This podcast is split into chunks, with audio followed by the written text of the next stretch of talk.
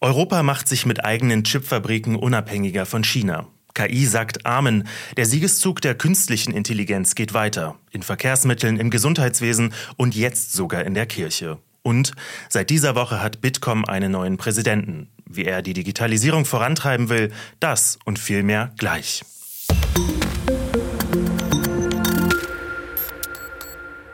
Und damit herzlich willkommen zu Tech Weekly, dem Podcast des Bitkom. Mein Name ist Tobias Grimm und wir blicken jetzt auf die wichtigsten Digitalnachrichten der Woche. Am Ende gibt es einen Ausblick auf die spannendsten Termine und Events der nächsten Woche. Politik. Wir beginnen in Deutschland. Der Bund will den Bau der neuen Chipfabrik Intel in Magdeburg mit fast 10 Milliarden Euro fördern. Damit investiert Intel einschließlich staatlicher Hilfen mehr als 30 Milliarden Euro in den Standort. Ab 2027 sollen dann in Magdeburg Chips produziert und zwei Halbleiterwerke gebaut werden. Bundeskanzler Olaf Scholz sagt dazu, mit dieser Investition schließen wir technologisch zur Weltspitze auf. Aber Intel investiert nicht nur in Deutschland. In den letzten Tagen wurde der Bau eines 25 Milliarden Dollar schweren Werks in Israel angekündigt und im polnischen Breslau soll ein Werk zur Montage von Prozessoren entstehen. Die Standortentscheidungen für Breslau und Magdeburg sind ein Zeichen dafür, dass sich die Europäische Union von China technologisch unabhängiger machen will. Und in Brüssel hat EU-Kommissionspräsidentin Ursula von der Leyen deutlich gemacht, dass militärisch nutzbare Spitzentechnologien aus Europa nicht über China nach Russland gelangen dürfen. Dafür setzt Brüssel nun unter anderem auf eine verschärfte Prüfung von Auslandsinvestitionen. Betroffen sind laut der Strategie besonders fortschrittliche Halbleiter und künstliche Intelligenz. Wirtschaft. Und da gibt es gute Nachrichten für alle Bahnfahrer und Bahnfahrerinnen. Denn die Deutsche Bahn weitet den Einsatz von künstlicher Intelligenz für reibungslosere Abläufe und pünktlichere Züge auf die S-Bahnen in Berlin und Hamburg aus. In Stuttgart im Rhein-Main-Gebiet und in München wird ein ähnliches Tool schon jetzt genutzt. Und laut der Bahn wurden so im letzten Jahr 58.000 Verspätungsminuten vermieden. Ein störungsfreier Bahnbetrieb. Darum geht es auch in einem Projekt zwischen DB Regio und dem Unternehmen Frachtwerk. Und bei mir ist jetzt Fiete Elmer, Organisationsentwickler bei Frachtwerk. Hallo Fiete. Hallo Tobi. Sag mal, welche Daten helfen denn, um Problemfelder bei der Bahn sichtbarer zu machen? Das ist eine echt spannende Frage. Äh, ich würde sagen, fast alle. Die Frage ist vielmehr, glaube ich, äh, wie viele und ähm, von wo. Denn häufig stellen wir fest in Projekten, dass äh, Daten gar nicht vollständig in der richtigen Form vorliegen, dass es eigentlich viel mehr Grundlagenforschung braucht zur Datenerhebung, dass Daten nicht digital vorliegen. Wir haben beispielsweise in dem Projekt, das du gerade meintest, äh, gigabyteweise SAP-Daten analysiert, haben aber festgestellt, dass die Datenlage eigentlich für wirkliche Vorhersagen beispielsweise noch viel zu dünn sind. Mhm. Klingt spannend. Kannst du da vielleicht nochmal ein ganz konkretes Beispiel so aus deinen Projekten irgendwie nennen? Was hast du da gelernt? Ja, da gibt es eigentlich ein schönes Beispiel, jetzt nicht bezogen auf DB Regio, aber ein anderes Projekt, das wir bei DB Netz machen, wo wir äh, mit DB Netz gemeinsam äh, Predictive Maintenance, also äh, vorhersagenbasierte Instandhaltung für Schienenfahrzeuge machen wollen. Und dafür brauchen wir natürlich Daten. Und Schienenfahrzeuge haben Daten oder haben Sensoren, die Daten erheben. Äh, die sind aber häufig äh, nicht die richtigen oder äh, erheben eigentlich Daten, die es im Führerstand braucht, wie Geschwindigkeit, Öldruck äh, etc. oder Motordrehzahl. Aber das sind ja keine, darauf kann man keine Vorhersagen machen, denn für eine Vorhersage bräuchte ich ja was, was kontinuierlich schlechter wird. Also eine Vibration, die lauter wird oder ein Geräusch, das ich erkennen kann. Und da geht es jetzt erstmal drum, so Sensorik überhaupt auf Fahrzeuge zu bringen. Mhm. Und dann lässt sich sicherlich äh, eines Tages auch Predictive Maintenance damit machen. Und wenn du von da aus jetzt nochmal in die Zukunft blicken würdest, was sind denn deiner Meinung nach so die größten Herausforderungen bei diesem Thema? Mhm. Ich würde sagen, eine Riesenherausforderung ist, dass es ja schon bestehende Systeme gibt. Also Beispiel Bahn, es gibt ein riesiges SAP-System, wo die komplette Instandhaltung aller Fahrzeuge verwaltet wird. Und wenn ich jetzt daneben anfange, Einzelsysteme aufzubauen, dann ähm, werden die erstmal wenig Akzeptanz haben, wenn ich im Alltag eh schon gestresst bin als Instandhalter.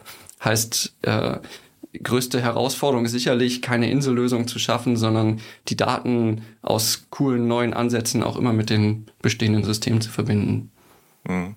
Ist also wichtig, neue Systeme mit dem Bestand zu verbinden. Fiete, vielen Dank, dass du da warst. Es hat sehr viel Spaß gemacht, mit dir zu sprechen. Sehr gerne, gerne wieder. Vom Zug weiter ins Auto und dort bald mit künstlicher Intelligenz als Beifahrer, zumindest im Mercedes in den USA. Dafür wird das Multimedia-System von Mercedes um ChatGPT erweitert. Fahrer und Fahrerinnen können dann mit dem KI-Sprachassistenten zusammenarbeiten, eine interaktive Unterhaltung führen und Informationen zum Zielort erhalten. Sogar komplexe Fragen sollen während der Fahrt möglich sein.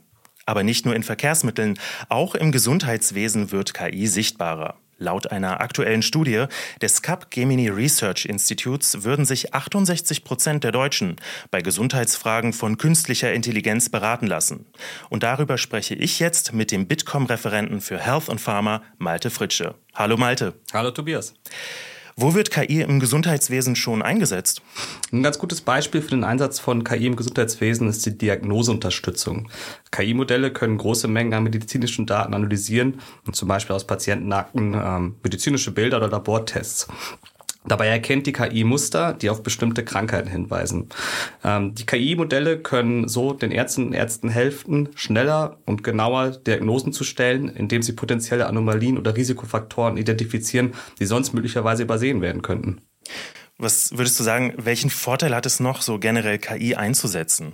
Ja, die KI kann als so eine Art zweite Meinung fungieren und Ärzte bei ihrer Entscheidungsfindung unterstützen. Ähm, so wird dann die Genauigkeit und Effizienz in der Diagnosestellung verbessert. Wichtig ist aber natürlich dabei auch, dass genügend strukturierte Gesundheitsdaten vorliegen und auch nutzbar sind. Ähm, davon sind wir gerade in Deutschland leider noch weit entfernt. Wir sind noch weit entfernt, aber wir können schon davon ausgehen, dass KI uns in Zukunft weiterhelfen wird. Malte, vielen Dank erstmal an dich. Dankeschön. Unternehmensnews. Wir bleiben bei Bitkom. Der Digitalverband hat mit Dr. Ralf Wintergerst einen neuen Präsidenten. Am Dienstag hat er sich beim Bitkom Sommerfest das erste Mal vorgestellt. Er pocht auf eine schnelle Digitalisierung, damit Deutschland auch in Zukunft wettbewerbsfähig bleibt. Eine Aufgabe, die laut Wintergerst nicht alleine zu schaffen ist.